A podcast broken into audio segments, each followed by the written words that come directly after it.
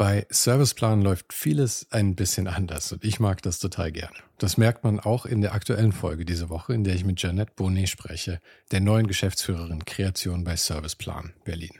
Dafür floss übrigens kein Geld oder so. Ich fand Jeanette einfach wirklich, wirklich faszinierend. Und wo man das auch merkt, ist in einem Konzept, das sich durch das ganze Unternehmen zieht, namens Über Creativity. Und ich habe mir das so erklären lassen. Über Creativity entsteht, wenn unterschiedliche Kommunikationsdisziplinen ihre speziellen Stärken in einen Hut werfen, um eine Idee auf ein ganz neues kreatives Level zu heben.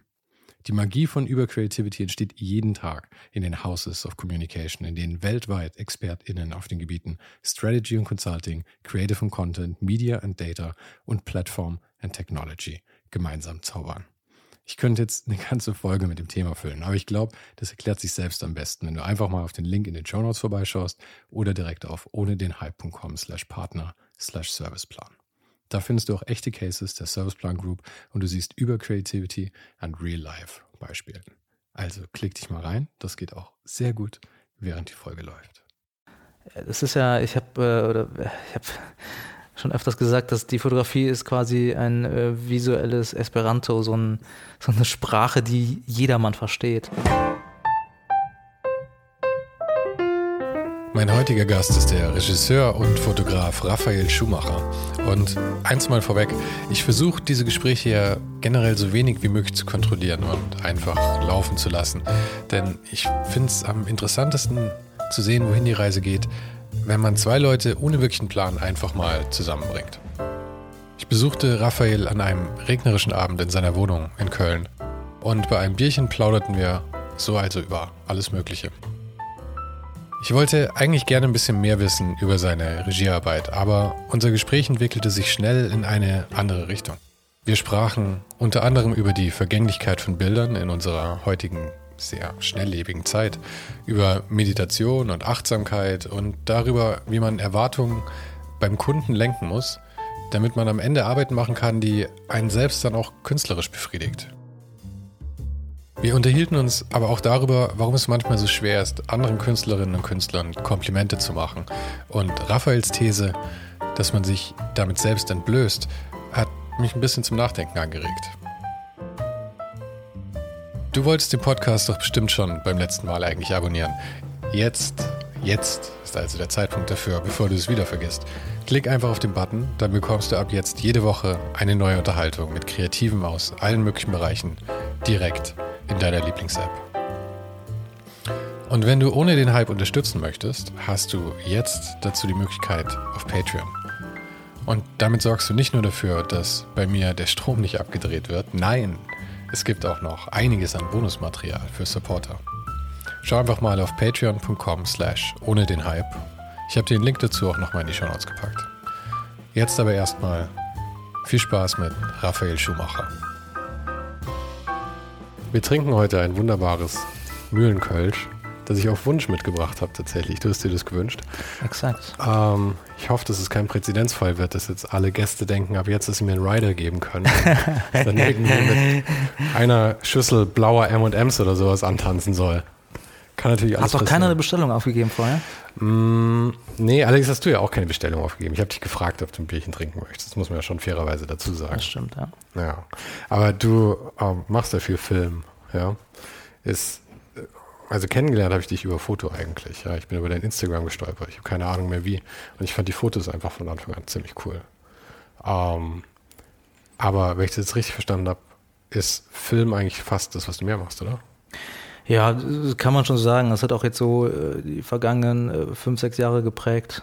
Ähm, sehr viel, ähm, sehr viel gefilmt, äh, sehr viel Regie geführt ähm, zum Teil auch produziert, also so äh, Filmkontext war schon immer irgendwie da. Mhm. Ähm, ursprünglich habe ich aber mit der Fotografie angefangen und ähm, da, ja, ich komme jetzt da wieder so, peu à peu komme ich da wieder in diesen Modus und ja, ähm, ja habe da große Lust, da auch die Sprünge zu machen und auch, ja, ähm, das wieder zur, zur Aufgabe zu machen, so alltäglich, ja. Aber beim Film machst du hauptsächlich Regie, hast du mhm. gemeint, oder? Genau. Und ich meine, was man sehr häufig findet, ist so eine Mischung aus ähm, äh, Fotograf und DOP, also mm, mm, um, mm. Director of Photography beim Film, der halt tatsächlich auch das Bild so gestaltet. Aber Regie ist ja eigentlich eigentlich was völlig anderes, oder? Ja, ja. Ja, es ist eher ne, natürlich inhaltsgetrieben, mhm. gar keine Frage. Ähm, aber äh, also es sind im Grunde diese zwei Ebenen, die ich habe. Ähm, einmal dieser, diese inhaltliche, diese inhaltliche Frage, ähm, wie setzt man eben gewisse Themen um? Ähm, natürlich hat man dann die Unterredung mit dem DOP, gar keine Frage. Aber dann kitzelt es mich dann doch irgendwann, äh, das, das Bild zu gestalten und dann ähm, finde ich es ähm, simpler und auch ähm, für mich natürlicher, die Fotokamera in die Hand zu nehmen mhm. und eben nicht die Filmkamera. Ähm, genau aus dem Grund ähm, ja, treibt es mich extrem in diese Fotografie. Ja. Und hättest du, also DOP, hättest du da Lust drauf auch? Weil ich finde, Film, das Bild vom Film zu gestalten, ist was völlig anderes als Foto. Mhm. Ich finde es und da werden mich jetzt wahrscheinlich die DOPs dann schlagen, aber ich finde, es vergibt viel mehr, ja, bei Bewegtbild. Wenn du ein Standbild hast, finde ich, muss das, das muss halt einfach sitzen, das eine. Und ich finde, wenn du, wenn du äh, Bewegtbild hast, kannst du mehr, es vergibt einfach mehr. Punkt. Ja? ja. Auch, okay, Glück gehabt. Ja, Punkt. Das ist, das ist so, ja. Und die, äh, ähm, was, für, was für Projekte machst du denn hauptsächlich so? Wie sieht eine Regie aus bei so einem Projekt? Weil ich meine, das sind jetzt keine Spielfilme, die du machst, oder? Genau, es ist äh, im Werbekontext. Also mhm. ähm, eine Großkunde jetzt auch C&A, haben wir eben schon darüber gesprochen. Ähm, da werden, werden keine kleine Kampagnen geschossen, ähm, ähm, kleine Konzepte erarbeitet. Ähm, aber ja, und so, so war eigentlich so die letzten, letzten fünf Jahre haben eigentlich so äh, eher in diesen, ich würde sagen, eher in diesen kleineren Werbejobs abgespielt, ähm, wo du auch äh, viel mehr gestalten kannst, also und auch viel mehr mitreden kannst, so was, ähm, was mich auch immer sehr gereizt hat, ähm, die Prozesse irgendwie auch selber zu durchlaufen. Natürlich kommt man dann irgendwann dahin ähm, zu pitchen und zu pitchen und zu pitchen und ähm, zu versagen, zu versagen und zu versagen, so, weil äh, 10% der Fälle, ähm, die sind erfolgreich. Ähm, Bei so Pitches. Ne? Ja, genau. Also es ist äh, ja sehr mühselig und, und sehr äh, nervend aufreibend und ähm, habe dann auch ähm, irgendwann gesagt, das ist das ist jetzt genug für mich und das war eben so vor anderthalb Jahren der Fall. Irgendwie ich gesagt, ich, irgendwie ist es mir jetzt ist mir jetzt genug. Ich ähm, muss da jetzt nicht mehr irgendwie äh, pitchen und auch ähm, reizt es nämlich nicht mehr, im Bewegtbild Geschichten zu erzählen. Das war sehr, ein sehr harter Cut. Mhm. Ähm, und ähm, ja, bin da meinem, meinem Gefühl gefolgt. Ähm, und bin dann auch wieder, habe dann wieder so ein gewisses Gefühl für die Fotografie entwickelt. Also es war ähm, äh, Flug und Segen zugleich irgendwie. Ja. Aber hat sich deine Arbeit jetzt also wieder mehr zur Fotografie? Ja, das kann man schon, das kann man schon so sagen. Also dass ich das jetzt ähm, oder dass ich das eben viel mehr forciere gerade. So, da auch fotografisch wieder, ähm, wieder ordentlich äh, Fuß zu fassen. Ja. Aber du arbeitest in einer Agentur oder also in deiner eigenen Agentur mit einem Partner, rechts? Nee, ähm, wir haben eine, ähm, eine, Filmproduktion hier in Köln. Wir sind ähm, fünf Jungs, ähm, Regisseure, äh, Produzenten ähm, und ja, grasen im Grunde hier ähm, NRW ab. Ähm, es ähm, steigert sich äh, peu à peu jetzt auch äh, in den letzten, letzten Monate und ähm, ja, wir sind im weitesten Sinne sind wir eine, ähm, ja, eine vollumfängliche Produktionsfirma. Aber arbeitet ihr tatsächlich weil ich bin, es gibt ja, gibt ja oft so dieses Format mittlerweile, wo man mehr so ein Netzwerk ist irgendwie und halt irgendwie sagt, okay, der Job kommt jetzt rein, das machst du und du. Mhm. Und beim anderen Job sind dann die drei da oder mhm. seid ihr wirklich alle immer auf einem Job dann oder wie läuft das? Ja, je nach Größe natürlich. Ne? Das mhm. ist, äh, das variiert sehr stark, aber in der Regel ist es so, dass wir unsere Disziplin haben, unsere Stärken haben und verteilen die dann dementsprechend, genau. Ja. Und fehlst du dann, wenn du jetzt weniger in der Regie machen möchtest und mehr zum Foto gehst oder habt ihr noch Alternativen? Wir also, haben natürlich Alternativen. Ja. Das ist äh, ja, auch sehr, sehr starke Alternativen, das kann man hier noch sagen. Okay. Genau. Aber ja. mit der Regie, ich habe hab von sowas keine Ahnung. Ja. Mm, mm. Und für Spielfilm ähm, hat man vielleicht irgendwie denkt, oder geht es mir so, dass ich meine ich, könnte mir ungefähr vorstellen, was ein Regisseur da macht. Ja. Aber wie du schon sagst, dadurch, dass ihr so kurze Formate habt, mhm. sieht es ja wahrscheinlich völlig anders aus. Ja. Ähm, kannst du mich mal durch so eine Produktion durchführen? Wirklich vom Pitch vielleicht bis, bis, zum, bis zum Final Cut? Wie, wie, du involviert bist. ja, also nicht jedes Detail, du weißt, glaube ich, worauf ich hinaus will. Ja, ja, also das, das letzte Projekt, was wir für, beispielsweise für C&A gemacht haben, ähm, das, da war irgendwie vor einem halben Jahr irgendwie eine grobe Idee, lag im Raum und die haben wir aufgegriffen ähm, und haben ähm, mit dem Kunden zusammen auch ähm, ja, so ein Konzept entwickelt, ähm, was eher inhaltlich war, also in welche Richtung wollen wir grundsätzlich. Und unsere Aufgabe ist es dann, ähm, das visuell zu über, übersetzen. So, und dann ähm, gehen wir halt hin und ähm, ja, suchen uns, ähm, suchen uns die beste Möglichkeit, das eben visuell ähm, ja, nachhaltig zu erzählen. So, das ist ähm, eigentlich immer die, die Hauptaufgabe, die wir als äh, Regisseure oder auch wir als Produktionsfirma haben. Und ähm, ja, dann ist es so, dass wir, und das, das das mag ich auch sehr an der Regiearbeit, ähm, dass ich einen Rahmen schaffe. Ich definiere diesen Rahmen.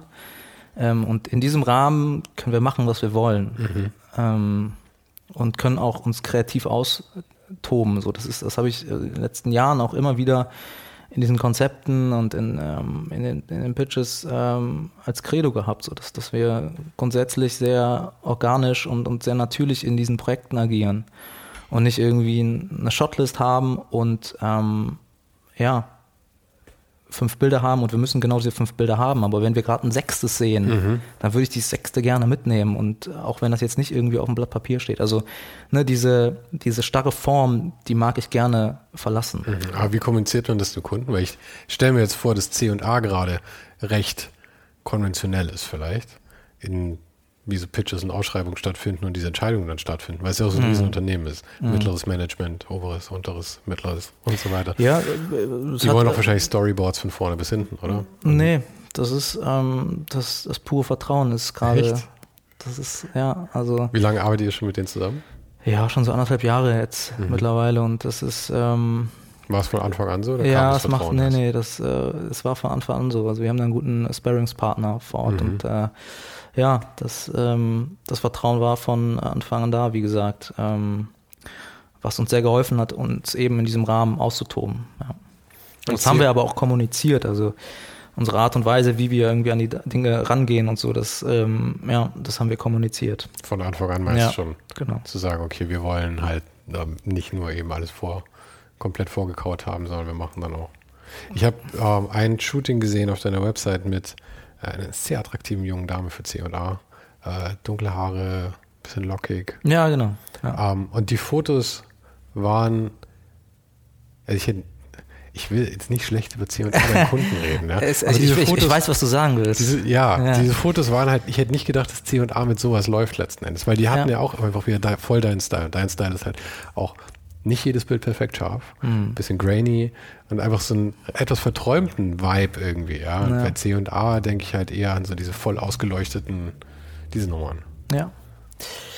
Ja, es war, äh, es war keine harte Arbeit, das ist Quatsch, aber das ist, ähm, ist das, was mich reizt und das versuche ich eben in diese Projekte rein zu, ähm, reinzubringen, ähm, da zu implementieren, so dass ich irgendwie sage, ja, ich, ähm, ich werde natürlich irgendwie sehr konventionell auch eure, äh, das, was ihr irgendwie die Website braucht oder, oder, oder für die Printprodukte werde ich, ähm, werde ich machen, so, aber dann sind da noch 10 Prozent, die ich gerne auch mit abdecken will. Und das mhm. ist eben genau das, was ich, äh, was ich dann auch ähm, zum größten Teil zeige. So, dass ähm, ich will eben irgendwie in dem Moment ähm, ja ähm, das heraustragen, was ich, ähm, was ich sehe oder das manifestieren, was ich sehe.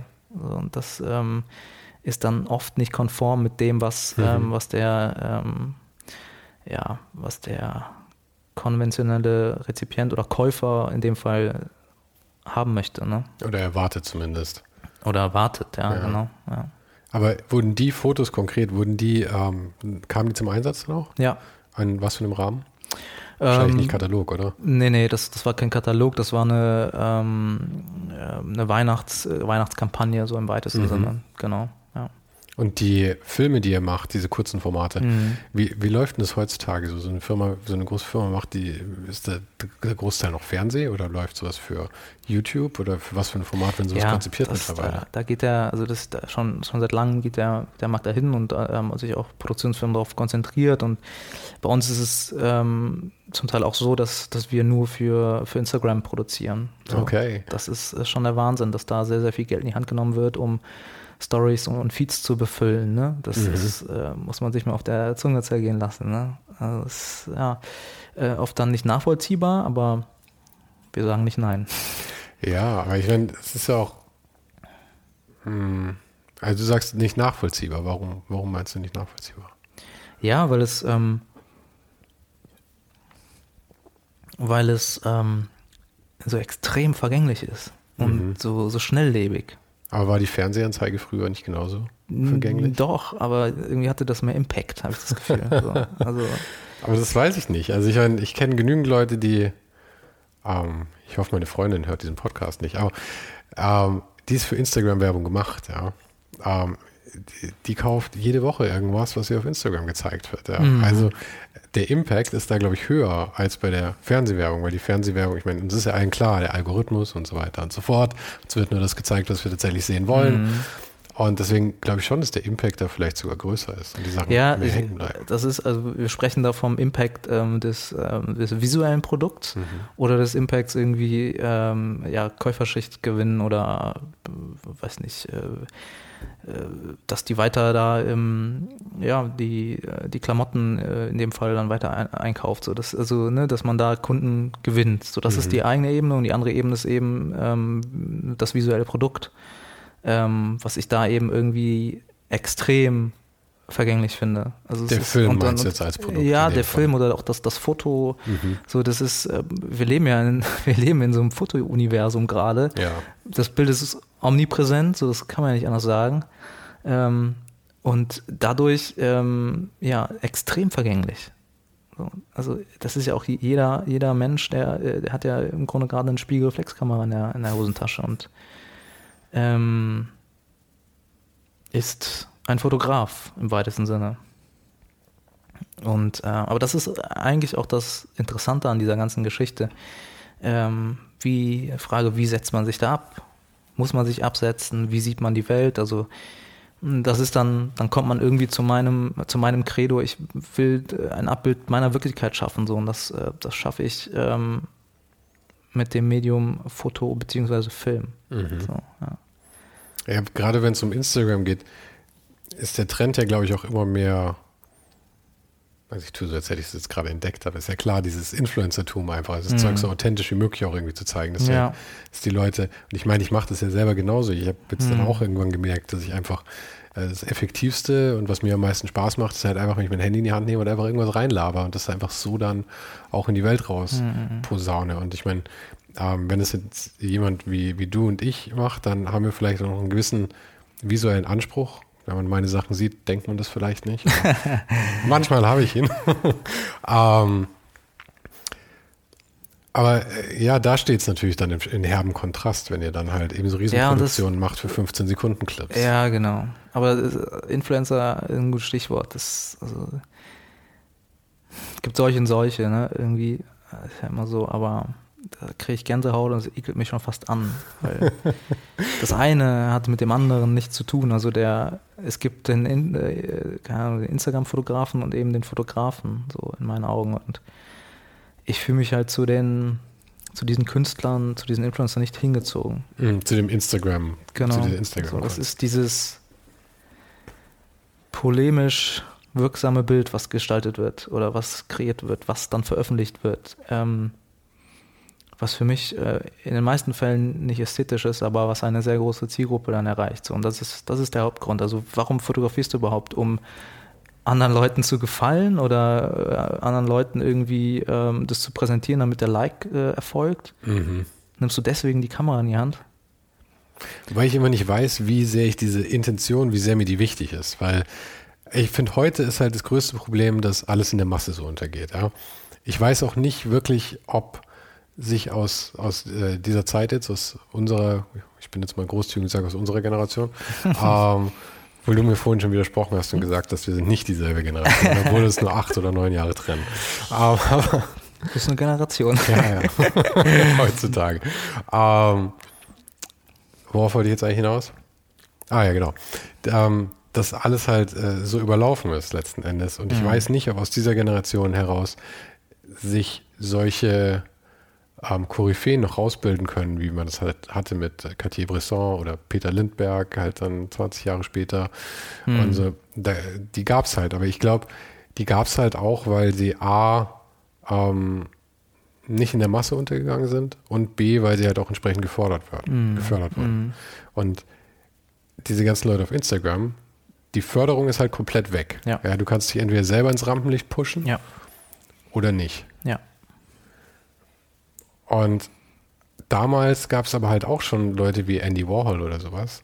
Und ich glaube, der war genauso verzweifelt wie der verzweifelste Influencer heute letzten Endes. Trotzdem Definitiv. hat er coole Sachen gemacht. Definitiv, Deswegen weiß ich ja. immer nicht, und das, äh, da komme ich jetzt wieder zu dem Punkt, den ich vor gefühlt 25 mhm. Minuten angefangen habe, dass ähm, die Intention, ich weiß nicht, wie wichtig mir die Intention ist letzten Endes. Mhm. Die Präsentation ist, glaube ich, irgendwie das Verheerendere bei Instagram. Äh, dieses kleine, klitzekleine Quadrat da. Ja. Und wie soll darauf irgendwas wirken? Ja.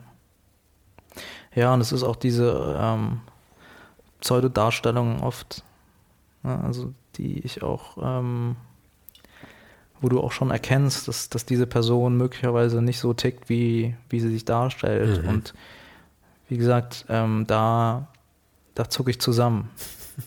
Aber also, ist das so ein, da, ich so ein da, Fremdschämen? Ist, ja, es ist ein Fremdschämen. Ähm, ich, also ich, toleriere das alles. So, das ist also überhaupt, ich überhaupt kein, also sollen die Leute und, und, und die Künstler im weiten Sinne machen. So, ich habe überhaupt kein Problem damit, aber ich will das, ich will das nicht konsumieren. Punkt. Ja, aber du musst es ja auch nicht. Ich meine, Instagram genau. ist ja immer, ähm, ich bin tatsächlich immer überrascht, wenn ich von jemand anders das Handy in der Hand habe, was ja manchmal aus irgendeinem Grund passiert, du, du, du siehst den Instagram-Feed von irgendjemand anders und du realisierst, dass es eine völlig andere Welt ist, hm. als die, die du da siehst in derselben App. Ja, was, was eigentlich interessant ist, oder? Ja, total. Also es ist ja, ist, ich finde es, also wenn ich jetzt drüber nachdenke, schon fast bereichernd, so, dass ein Mensch äh, das, das so sieht und das dann auch quasi in so einer App äh, nachhaltig manifestiert. Das ist ja mhm. total eigentlich auch total genial, ne? Ja. Also ist ja wirklich so. Ja. ist wahrscheinlich ein vielleicht, vielleicht bin ich auch viel zu hart mit dieser ganzen Geschichte. Ähm, das kann durchaus sein. Ähm, ja. Ich weiß nicht. Ich glaube, viel ist auch dabei. Bei mir geht es ja, geht's, geht's ja ähnlich. Also ich neige auch ein bisschen dazu, das zu verteufeln zu einem gewissen Grad. Ja. Mm. Aber ähm, ich, ich darf das ja auch. Ich bin ja der alte Mann. Ich kann sagen, die, die Technik, die jungen, die jungen Leute, was, das, was die machen, das ist einfach scheiße. Ach, da ist er. Da ist er. Das der bayerische Dialekt, jetzt kommt er raus. ähm, beim Grandler dann. Aber ja, es manifestiert sich halt komplett unterschiedlich eben. Das mhm. finde ich schon interessant. Und ich finde das schon auch toll. Und dass halt jeder sein Publikum finden kann und das Publikum aber eben auch seine Künstler finden kann. Ich, äh, ich stimme dazu. Vielleicht habe ich auch da ähm, ja, vielleicht habe ich das gerade auch äh, mehr oder weniger falsch geäußert, aber ich stimme dir da vollkommen zu. So, das ist, das mache ich ja auch. Also ich, mhm. ich habe ja auch irgendwie ein, äh, ein, ein Bild von dieser Welt. So, und das, äh, das gebe ich auch preis irgendwie, ne? Ähm, ob das irgendwie Anklang findet, sei dahingestellt, aber ähm, das ist ja genau das, was ich eben auch versuche. Ja. Mhm. Genau. Bei dir ist es ja auch extrem kuratiert, oder? Ich meine, du stellst sehr selten Fotos hoch eigentlich ja. auf Instagram. Ja. Also immer wenn ich drauf schaue, ist eigentlich nie was Neues. Mhm. Aber das ist, wird dir das, wird dir das nicht zum Nachteil? Hast du nicht auch irgendwie diesen, diesen äh, Liefer, dieses Gefühl von so einem Lieferdruck irgendwie? ja, diese, das ist ja das Problem, wenn du halt nichts postest, ich meine, dann ja. bleibst du halt in deinem, in deinem Zirkel irgendwie. Mhm. Aber um da irgendein Wachstum, ich meine, die Frage ist, ob du ein Wachstum herstellen willst, aber ich meine, du hast ja tatsächlich auch irgendwie fast 10.000 Follower. Das ist ja schon mhm. eine Summe, für die man ja wahrscheinlich schon auch was getan hat. Zu irgendeinem Zeitpunkt mal, oder? Äh, pff, ja, das lief alles irgendwie sehr organisch ab. Also, ja. ja, ja. Über was für einen Zeitraum? Ja, zwei Jahre oder so. Also es war schon, hat sich jetzt so stagniert gerade so, aber habe ich auch überhaupt keine Probleme mit. Also mhm. ich habe da jetzt nicht äh, den Drang, dass äh, mich da auf die 20 zu bewegen oder sowas. Also es ist, ist überhaupt nicht mein Anspruch. Ähm, mein Anspruch ist es, mich zufriedenzustellen. Das ist mein Anspruch, den ich habe. Und äh, meine kleinen Erfahrungen, die ich so sammle im Leben, ähm, visuell festzuhalten. So, und wenn das dann irgendwie bedeutet, dass ich äh, möglicherweise das eine oder andere Bild nicht poste und da irgendwie auch äh, Zeit ins Land geht, dann, dann ist das eben so. Aber ich werde ähm, meinen Drang nicht irgendwie ähm, auf jeden Fall damit in Verbindung setzen, dass ich ähm, den Algorithmus be befeuere. Also. aber dein Instagram ist ja jetzt auch nicht wirklich ein Marketing-Tool für dich oder so. Nee. Es ist also das ist, das sollte ich vielleicht nutzen, aber, aber äh, nee, das, da hast du schon vollkommen recht, ja. Genau. Also das ist eigentlich mehr wirklich dein Privatvergnügen genau. Instagram, oder? Ja, es ist schon äh, kuratiert, es ist schon, äh, sind schon Kundenprojekte da und mhm. so, aber ähm, du hast schon vollkommen recht, man könnte da mehr machen, aber den Drang habe ich einfach nicht. Mhm. Und mit den, äh, wenn ihr so aktiv seid in der Social Media Produktion für diese ganzen mhm. äh, Kunden, ähm, macht ihr da mit eurer Firma? Seid ihr da dann sehr aktiv? Weil ich, ich finde immer das Schlimmste, was es gibt, ist, wenn mich irgendeine, irgendein Marketingunternehmen anschreibt und mir schreibt mehr Follower mhm. auf irgendwas und dann schaust du bei dem mal drauf und die haben 250 Follower. Ja. Wie gut kann dein Produkt sein? Ja, ja. Um, ähm. hast du schon vollkommen recht. Ähm, wir sind da auch nicht so hinterher, weil wir alle relativ gleich ticken. Mhm. Also irgendwie die Außendarstellung ist, äh, ist zwar viel wert, aber es ist doch viel mehr wert, irgendwie im Gespräch, im persönlichen Gespräch zu überzeugen. Und, äh, aber da muss man erstmal hinkommen. Das ist ja, ja das Problem. Aber das oder? ist, ja, ja, klar. Aber das schafft man auch durch, äh, durch ein Portfolio, was du mhm. Äh, kuratiert in der Schublade liegen hast und rausschickst. So. Das, das funktioniert.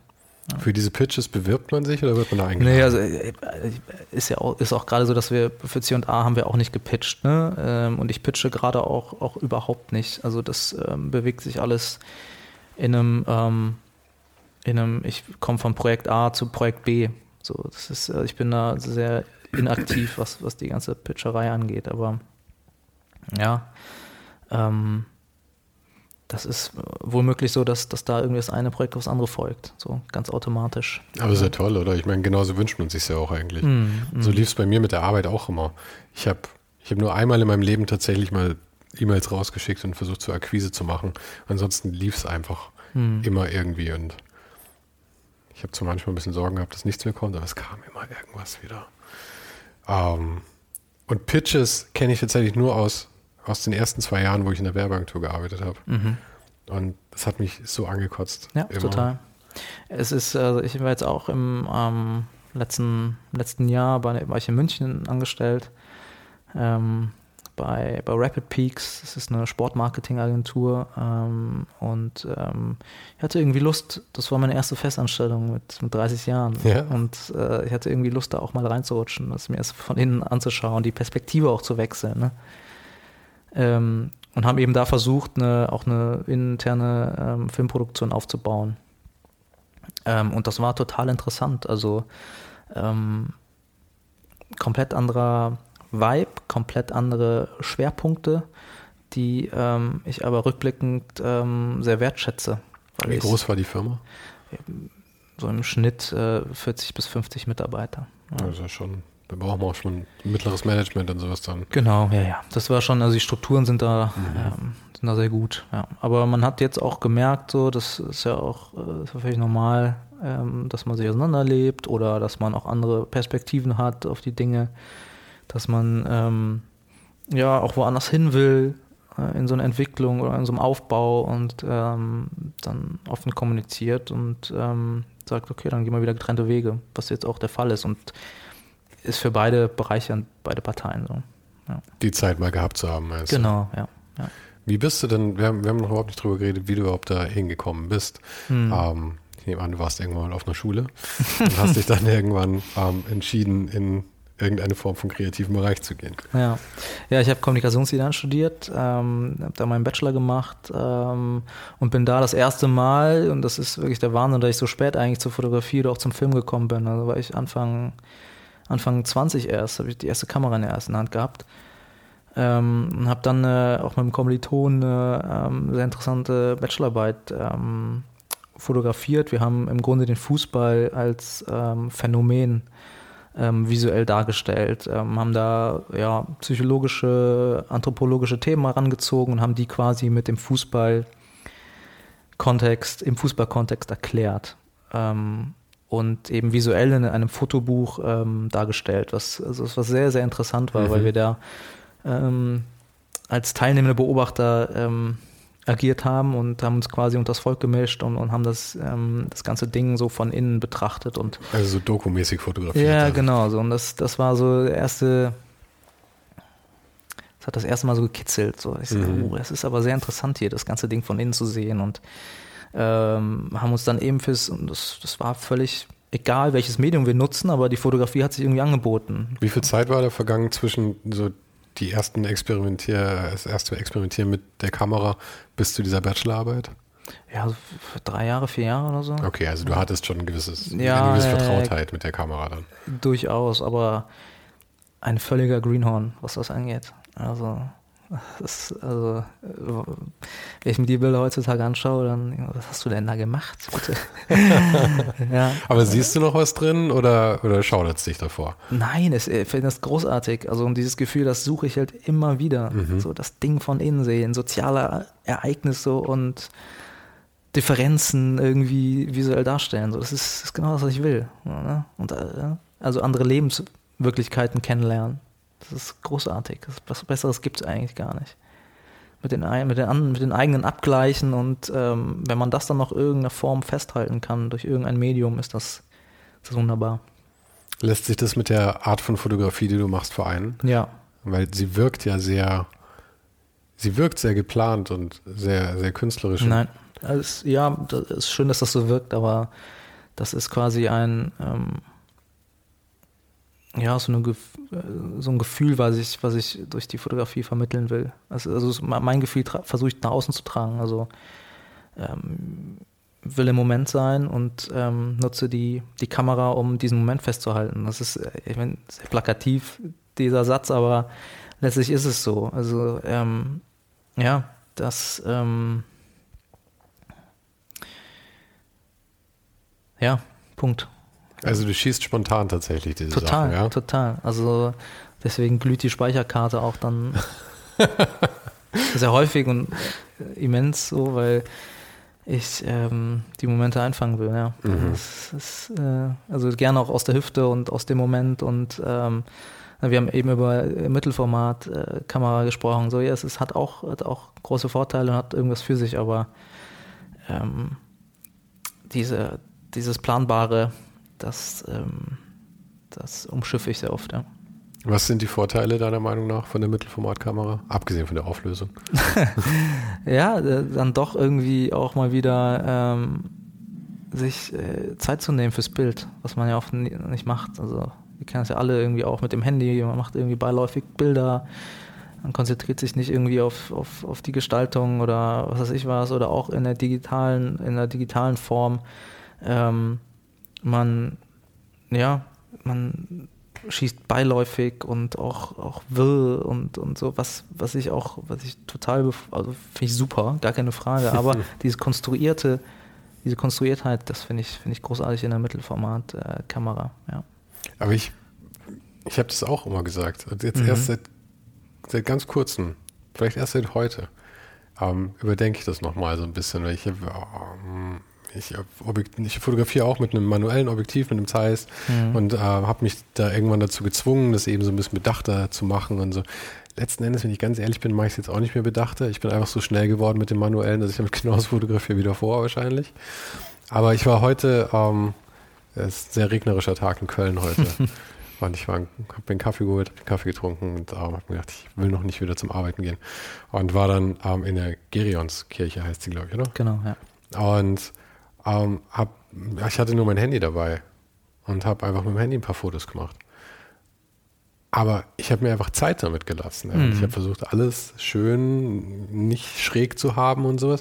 Und auf einmal habe ich gemerkt, ich habe eigentlich dieselbe Experience damit, wie wenn ich jetzt mit, mit, mit meiner großen Kamera rumlaufen mhm. würde. Mhm. Das Handy verleitet natürlich dazu, dass man schnell Klick, Klick macht. Mhm. Aber letzten Endes ist ja beides nur ein Werkzeug. Ja, das ist die Achtsamkeit, die man nicht hat. Mhm. Das ist, was du da heute gemacht hast, ist, dir, du hast dir Zeit genommen irgendwie und, und du warst achtsam im Moment. So, und das ist man leider irgendwie in den seltensten Fällen. Und ich, ich versuche das auch durch Meditation zum Beispiel, ne? ne oder auch sehr bewusstes ähm, Handeln. Aber man schafft es dann doch irgendwie nicht. Und diese Kamera, so, das ist, äh, man merkt es physisch erstmal, weil das Ding verdammt schwer ist, so, dann, äh, okay, ja, du hast gerade was in der Hand, so, ähm, das Bild kostet irgendwie drei Euro, so dass du musst dir irgendwie Zeit nehmen für das Bild, weil mhm. sonst äh, schmeißt du das Geld aus dem Fenster und äh, willst ja irgendwie auch was präsentieren. So, ne? Was, ja. Es ist die Achtsamkeit, die, die ich bei der Mittelformatkamera ähm, spüre, ja. Das ist lustig. Das heißt, die, die Mittelformatkamera fungiert quasi für dich wie ein, wie ein Rosenkranz, mhm. wie ein Gebetskranz. Sie erinnert dich daran, an, da, da aufmerksam zu sein in dem Augenblick. Weil ich glaube, das ist ja das, was so ein Gebetskranz eigentlich macht. Er erinnert dich halt, bleib dabei, bleib dabei, bleib dabei mit jeder Perle, die du runtergehst halt. Ja. Anstatt dann. Interessante Analogie, aber ja, so ist es ja. ja. Hast du ähm, Meditation, ist das irgendwie ein wichtiger Teil in deinem Leben? Ja, durchaus. Also ähm, ich versuche schon irgendwie meinen Alltag äh, zu integrieren. Ähm, und das ist, ist im Grunde die, die Essenz der, der Achtsamkeit, die ich, die ich da suche. Ja. Und wie bist du dazu gekommen? Meditation ist ja so ein Schritt, den man, den man irgendwann machen muss. Und ich glaube, die meisten Leute machen ihn ja erstmal heimlich. Ich glaube, den mhm. meisten Leuten ist es am Anfang ein bisschen. Also denen ist das unangenehm oder? Ich glaube, den meisten Leuten ist es am Anfang ein bisschen peinlich. Sich mit, selber, mit sich selber zu beschäftigen, ist einem unangenehm oder was? Nee, ich glaube, Meditation wird in den meisten Fällen nicht so wahrgenommen, dass ja. du dich mit dir beschäftigst und dass du irgendwie deine, also so sehe ich Meditation, dass du deine eigene Funktionsweise kennenlernst, ja, und dich damit vertraut machst. Mhm. Ähm, aber ich glaube, für die meisten Leute ist es eher so ein bisschen Hokuspokus, spooky. Weißt ja, du? aber ich will, die, ich will die Dinge verstehen und mhm. vor allem die Dinge, die ich irgendwie anstelle. So. Und dazu gehört eine ordentliche Portion Reflexion. Ähm, und die Meditation gibt dir eben auch, ich, wie gesagt, ich, das ist dieser Rahmen, der dir diese Meditation bietet, äh, zu, äh, in zehn Minuten zu reflektieren, was du irgendwie am Tag erlebt hast oder ähm, auch erstmal sich wieder zu, zu spüren, so. Das ist, äh, sich seine Gedanken irgendwie auf, auf, äh, auf den Körper zu richten. So. Das, äh, wann macht man das mal? Mhm. Also nie. Ja? Und ja, ist vielleicht auch ähm, ein schöner Vergleich zur Mittelformatkamera. Aber wie bist du denn dazu gekommen? Also nicht zur Mittelformatkamera, ja, sondern zum Meditieren? Es ging relativ früh los irgendwie. Äh, meine Eltern haben ähm, viel Yoga gemacht und bin da auch in, im jungen Alter schon irgendwie in, in, ähm, ja, zum Yoga gekommen. So auch dann, mhm. weißt ja selber, irgendwie als, als Jugendlicher ist man dann ähm, ganz weit davon entfernt, irgendwie sich äh, ja, mit Meditation oder auch mit, der, mit dem Yoga zu beschäftigen. Ne? Hat dann irgendwie andere Dinge im Kopf. Ähm, und dann kam das irgendwann wieder, so dass, dass man da ähm, eine Affinität zu hat und ähm, ja, sich dem widmet. Ja. Also du hast dann später das gefunden, was deine Eltern Exakt, schon irgendwie ja, präsent ja. gemacht haben. Genau, und dann äh, ne, früher ähm, belächelt man diese ganze Geschichte natürlich dann auch ne, und äh, lernt sie dann irgendwie zehn Jahre später äh, schätzen. Ne? Mhm. Ja, das finde ich immer sehr interessant. Ich glaube, sowas mh, hm, ist eigentlich vielleicht eins der größten Geschenke, die einem Eltern geben können, dass sie einem solche Sachen vorleben, mhm. ohne sie einem aufzudrängen. Mhm, Einfach genau. nur, dass man bewusst wird, dass normale Menschen sowas machen. Ja, ja, ja. Ich glaube, das ist ja häufig so eine, so eine Hürde, dass, ich meine, gut, jetzt mittlerweile ist natürlich Achtsamkeit, Meditation und so, das ist ja auch alles sehr hip geworden. Total. Gibt es auch wieder genügend Influencer zu dem Thema.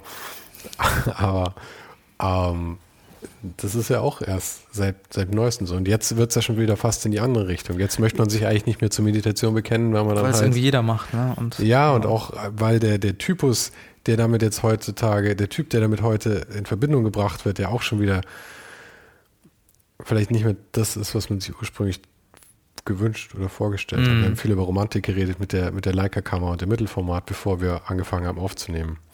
Ähm, und da ist es ja ähnlich. Meditation und Yoga. Für mich hat es so eine gewisse Romantik, die halt völlig flöten geht, wenn, wenn es halt so eine Fitnessstudio-Nummer wird dann zum Beispiel. Mm, mm. Ja, aber es ist diese, ja, diese Flut, die wir äh, durch die Medien haben. Ich glaube, danach sehnt sich der, der Einzelne, da auch mal äh, einen gewissen Abschnitt am Tag Abstand zu nehmen. So, ich befürworte das komplett. So, das ist ähm, diese Sucht, äh, das Handy aus der Hosentasche zu ziehen und äh, der Automatismus. Genau, der Automatismus und sich dann zu denken, was, wozu hast du denn das Handy jetzt gerade in der Hand? So davon, also ich erwische mich da dreimal am Tag. So. Das ja, ja. Und ich fühle fühl mich selber von mir angewidert, ja. wenn ich in der Supermarktkasse stehe und auf einmal habe ich das Handy in der Hand. Genau, so und das, was machst du hier? Also ja. das ist genau das und das, das versuche ich und äh, ich denke auch der größte Teil der Menschen, die meditieren, ähm, ja, das Thema anzugehen. Ja. Mhm. Ich weiß nicht, ob es der Großteil der Leute ist. Ich glaube, der hm, also zumindest früher, glaube ich, war es ein gehöriger Teil der Leute, hatte einfach keine andere Chance mehr. Hm. Also bei mir war auch, dass ich überhaupt auf Meditation gestoßen bin, war entweder das oder ich wäre eine richtig solide Drogensucht abgerutscht, glaube ich. Ich brauchte eins von beiden irgendwie. Ähm, ich finde es schön, wenn Leute jetzt den, den Luxus haben, dass sie darauf schon kommen, weil sie merken, dass einfach ihr Umgang mit gewissen Dingen im Leben nicht ja. nicht passt. Ja, ja. Das ist toll, wenn du, weil ich meine, dann, vor allem, du musst dich dann halt nicht aus diesem Loch erst wieder rausbuddeln, sondern dein Loch ist ja deutlich kleiner. Du kannst vielleicht raussteigen, dann anstatt rausklettern zu müssen. Ja, ja, Sehr ganz schön. Und die Hürde ist ganz, ganz gering, ähm, sich das ganze Denken und das ganze Leben und sich selber auch von außen zu betrachten. Mhm. Ist ganz gering, nur man macht es nicht. Und das ist das größte Problem. ja, aber sie ist einerseits gering, weil ich meine, du kannst in dem Moment, kannst du ja rausspringen und du wirst auf einmal von außen sehen. Aber andererseits hast du natürlich in deinem Fall 30 Jahre, in denen du erstmal diese Verhaltensweisen manifestiert hast mhm. und dir angewöhnt hast. Und ich meine, deswegen sagst du ja auch, man rutscht halt immer wieder zurück in diese Sachen. Weil ich meine, ja. Wenn du 30 Jahre lang die Sachen antrainiert hast, warum sollte man davon ausgehen, dass es weniger als 30 Jahre dauert, es wieder mhm. umzutrainieren? Ja, ein guter Punkt, ja. Das ist vielleicht manchmal frustrierend, aber auf der anderen Seite gibt es einem auch wieder ein bisschen Puffer, finde ich, dass man sagen kann, okay, man kann mhm. mit sich selber auch ein bisschen sanft umgehen. Man muss sich gar nicht so viel pushen.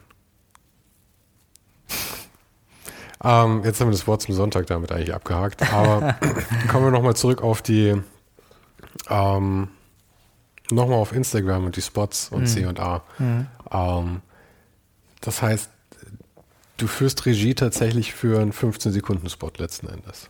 Oder sind das Serien dann eher davon oder wie läuft sowas? Ja, also das ist oft, ähm, äh, sind das auch ähm, Directing-DP-Jobs, wo man dann auch ähm, zum Teil auch wieder die Kamera in die Hand nimmt und ähm, ja, ähm, beide, beide Parteien irgendwie vereint, beide äh, Disziplinen vereint und ähm, weil es ist, es ist, in den meisten Fällen lohnt es sich nicht, ähm, ein sehr großes Team da aufzufahren, weil, also für, für Instagram. So, also es ist ähm, für, so, für so kleine Snippets ist dann oft nicht nötig. Und ja, dann gibt es natürlich auch andere Geschichten, ähm, wo, äh, wo sehr viel Aufriss betrieben wird, um irgendwie eine Kampagne zu schalten. Ähm, dann, dann macht es doch Sinn, irgendwie das Team groß zu machen und ähm, ja, sehr interdisziplinär zu arbeiten.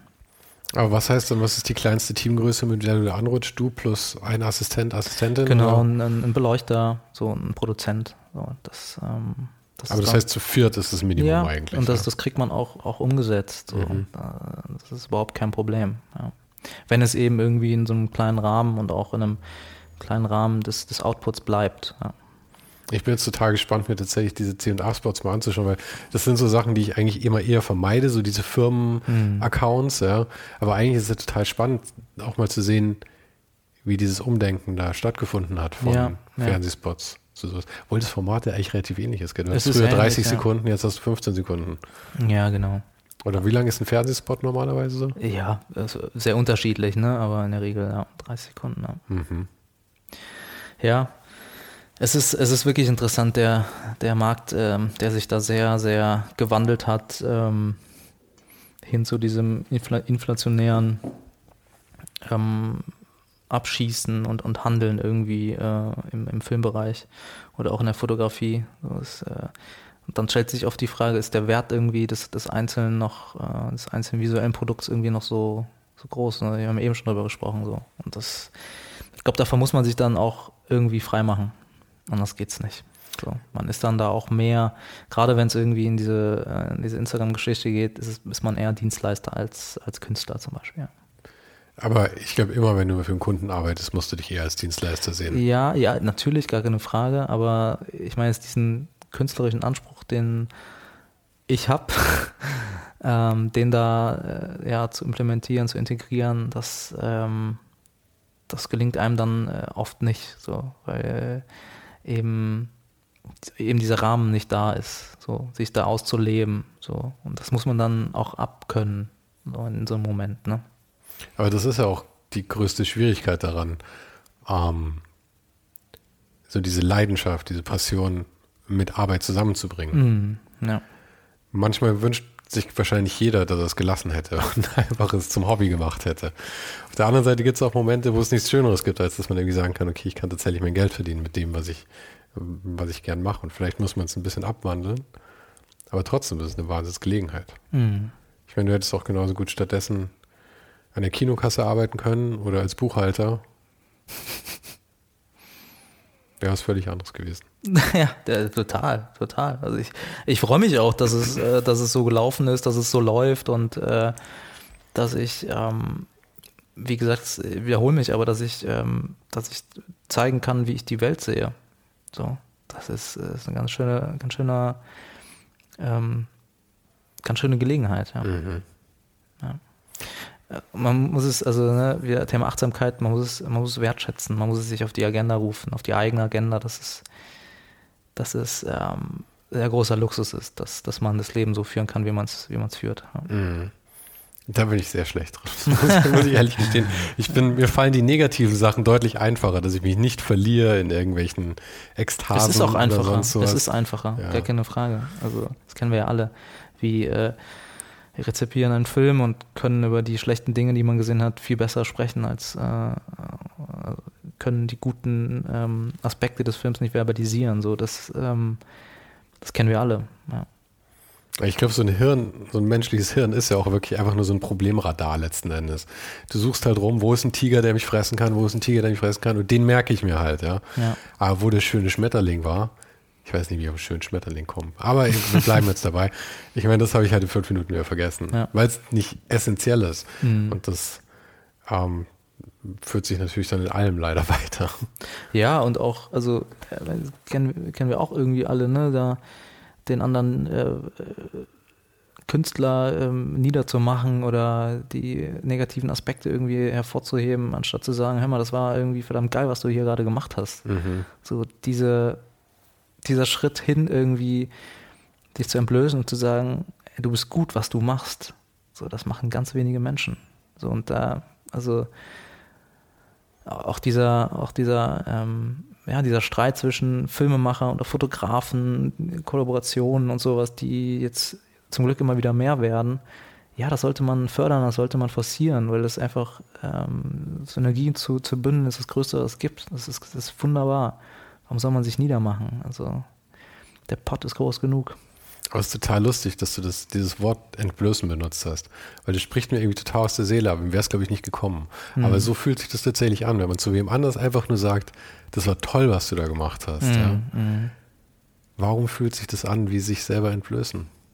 Jemand anders Ich- zu ich- loben. ja, weiß da, nicht, aber ich glaube, man macht so sich an. dann in dem Moment ähm, etwas kleiner. So.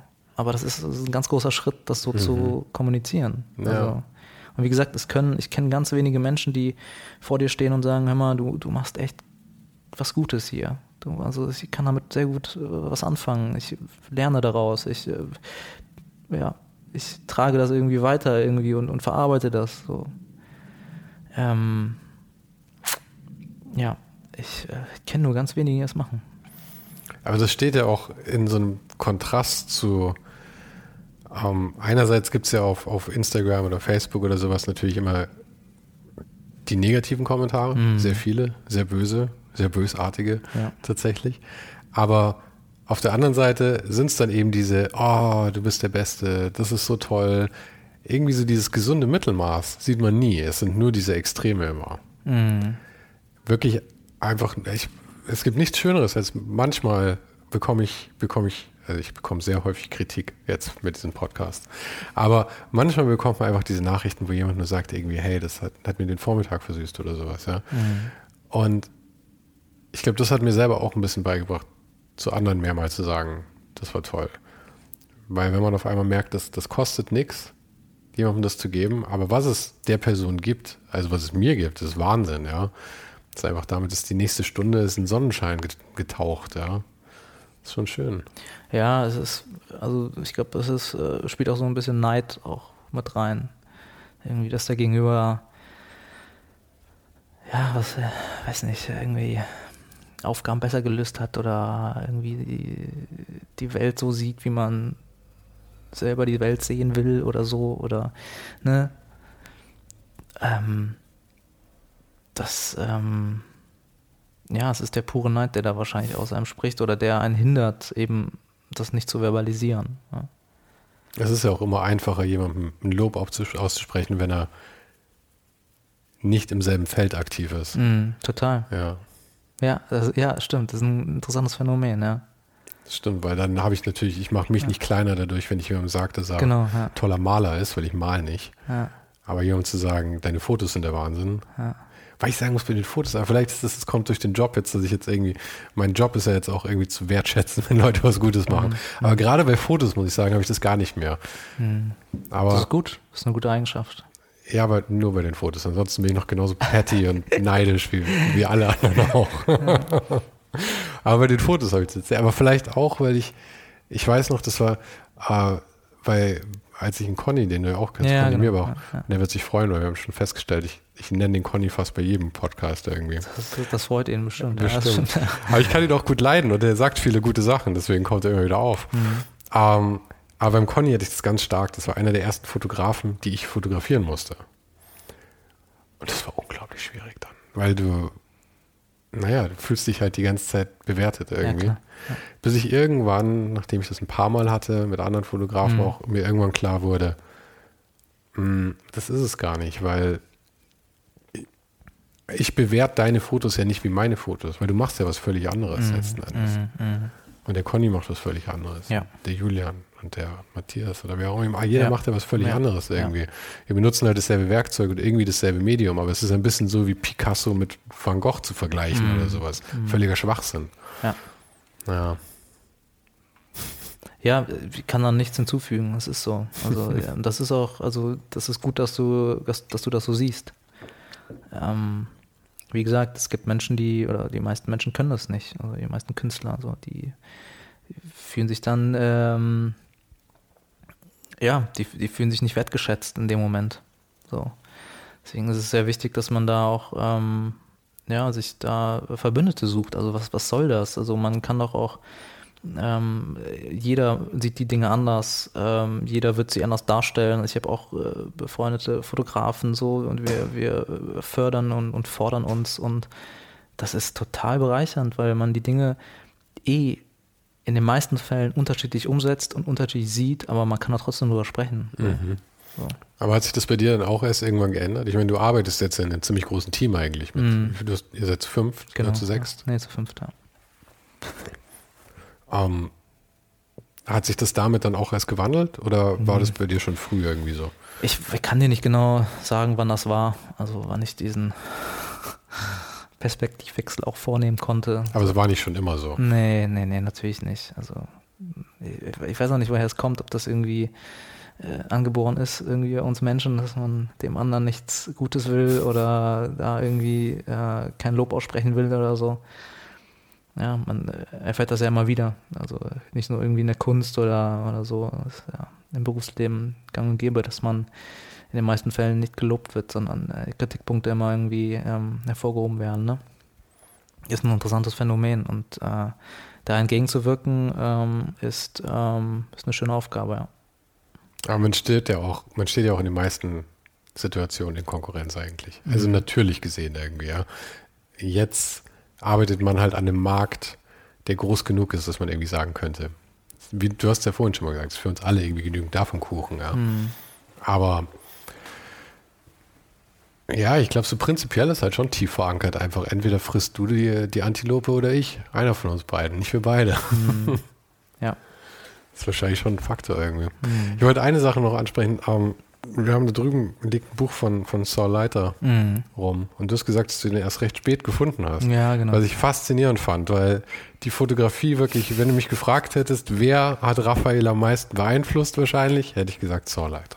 Ja, ist interessant. Also es ist wirklich, äh, wirklich sehr, sehr interessant. Ein Freund von mir hat, hat ähm, mir den Namen so zugeschoben. Ich so, schau dir das mal an, so was der so macht. Und ähm, habe da irgendwie ins Fotobuch geschaut und ich denke, das kann doch nicht wahr sein. Da war jemand irgendwie 50 Jahre vor mir und der setzt das, setzt das irgendwie sehr, sehr gut um und er sieht, er setzt das so um, wie ich auch die Fotografie und auch das Leben und, und so sehe. Das war eine sehr interessante Erfahrung für mich. ja. Ähm, ja. Ähm, man ist wohl doch irgendwie ersetzbar. Ah, Ich glaube, wir sind alle ersetzbar. Es ist, das Problem ist einfach, wir sind jetzt ähm, diese Möglichkeiten, also sowas wie Fotografie gibt es jetzt so lange schon. So viele Leute haben es schon gemacht. Du kannst das Rad nicht neu erfinden. Genau. Also ich gebe allem von dem, was ich mache und denke, das ist brillant, das hat noch niemand anders gemacht, denke ich mir eigentlich sofort, okay, sei nicht bescheuert. Alles hat schon mal jemand gemacht. Ja. Ja. Vielleicht war er noch nicht erfolgreich damit oder ich bin noch nicht über ihn gestolpert, aber es gab alles schon mal.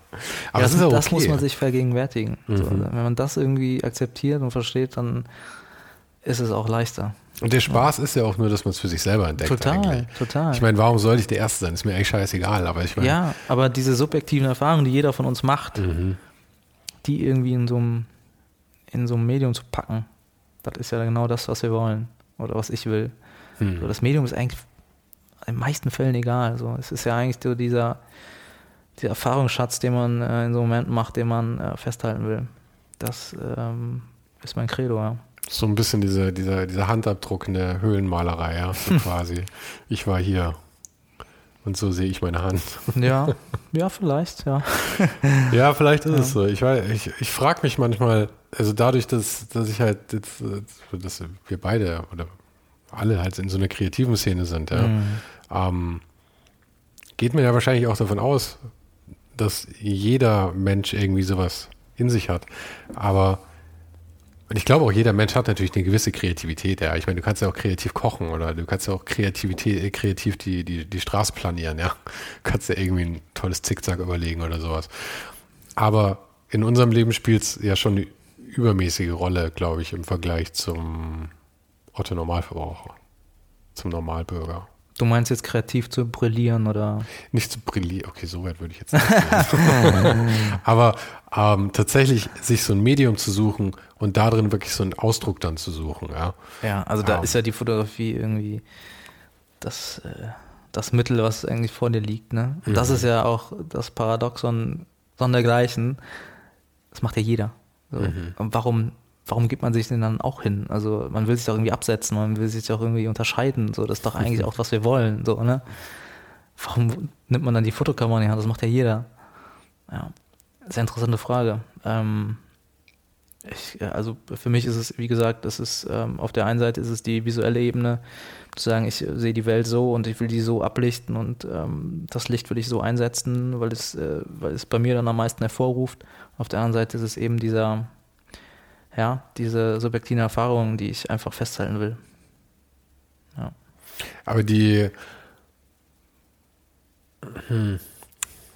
ja, die, das mit, was man sich aussucht, ja, die Fotografie oder, oder was anderes, das hat ja auch mit, glaube ich, nicht nur mit dem Werkzeug zu tun, sondern auch die eigene Ästhetik irgendwie. Ja. Ich, es gibt ja auch, ähm, also ich, ich bin ja gerade hier untergebracht bei, bei unserem Freund Michael Kaune und der mm, ist ja auch Galerist. Mhm. Ich habe ihn neulich mal gefragt, ob er überhaupt auch, auch irgendwie andere bildende Künste macht außer Fotografie. Und nee, er macht nur Fotografie. Ja. Mhm. Also auch als Galerist ist es einfach das sein Ding. Hat er das begründet? Warum? Mm, Nö, wir haben gar nicht. Ich habe, also er musste es mir gegenüber nicht begründen, weil für mich hat es sofort Sinn gemacht, weil für mich ist auch Fotografie das eine Ding irgendwie. Also ich meine, ich finde andere Sachen auch schön, du hast hinter dir Nighthawks hängen ähm, und so. Das finde ich auch alles schön irgendwie, ja. Aber so meine Leidenschaft ist schon einfach für die Fotografie. Mir war das irgendwie einfach schlüssig, als er das gesagt hat.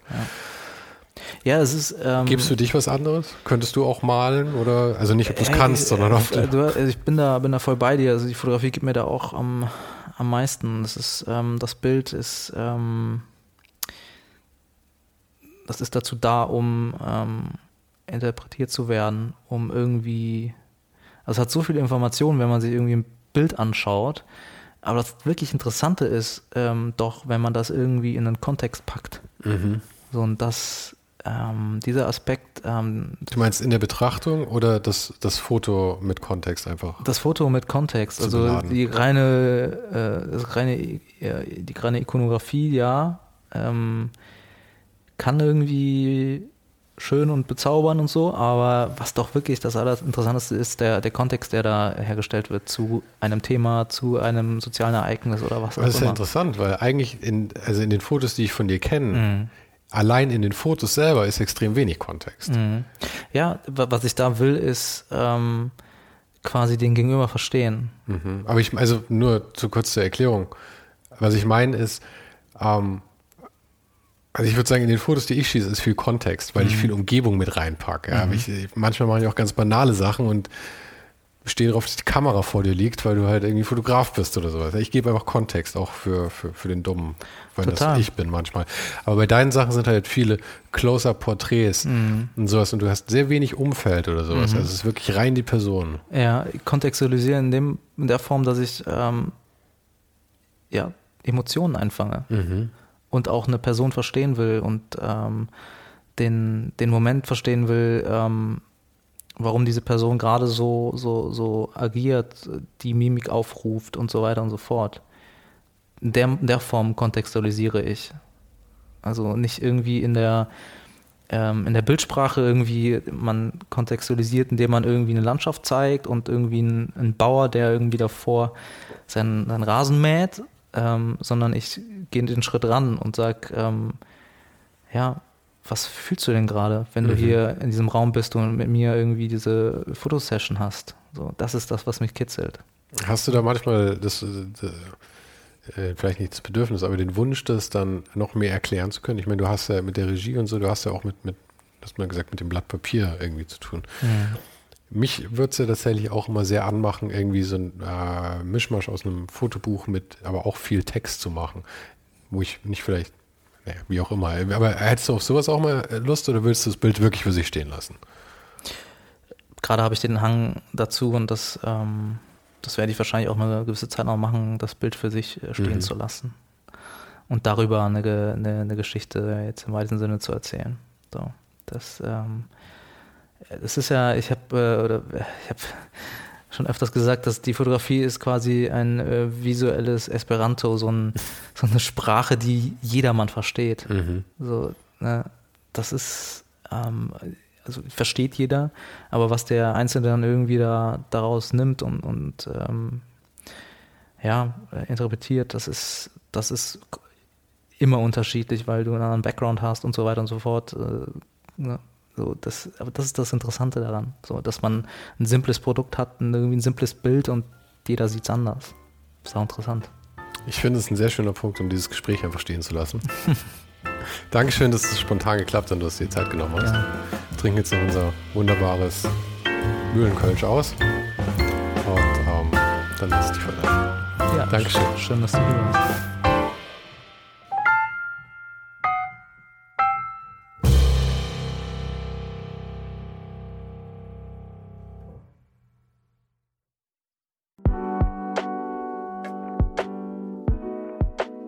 Das war's für heute. Falls du gerade eine von den älteren Folgen hörst, ist es gut möglich, dass du jetzt ein zweites Outro hörst. Lass dich aber nicht von mir verwirren. Ich bin gerade dabei, ein paar Änderungen zu machen und dafür muss ich 150 Folgen neu schneiden und nochmal uploaden. Du kannst dir wahrscheinlich vorstellen, dass das ein kleines bisschen dauert. Falls du mich und die Show supporten möchtest, gibt's dafür ein paar Möglichkeiten. Auf patreon.com slash Sven gibt's jede Woche Bonusmaterial exklusiv nur für Supporter. Und das für nur ein paar Euro im Monat, mit denen du mir helfen kannst, ohne den Hype noch lange, lange für dich weitermachen zu können. Es hilft natürlich auch immens, wenn die Show wächst und dazu kannst du deinen Teil beitragen, indem du deinen Kollegen und Kolleginnen davon erzählst. Freunde, Familie, du weißt am besten, für wen es noch was sein könnte. Und zu guter Letzt, falls du es noch nicht gemacht hast, bewerte die Show jetzt gleich mit fünf Sternen in deiner Podcast-App.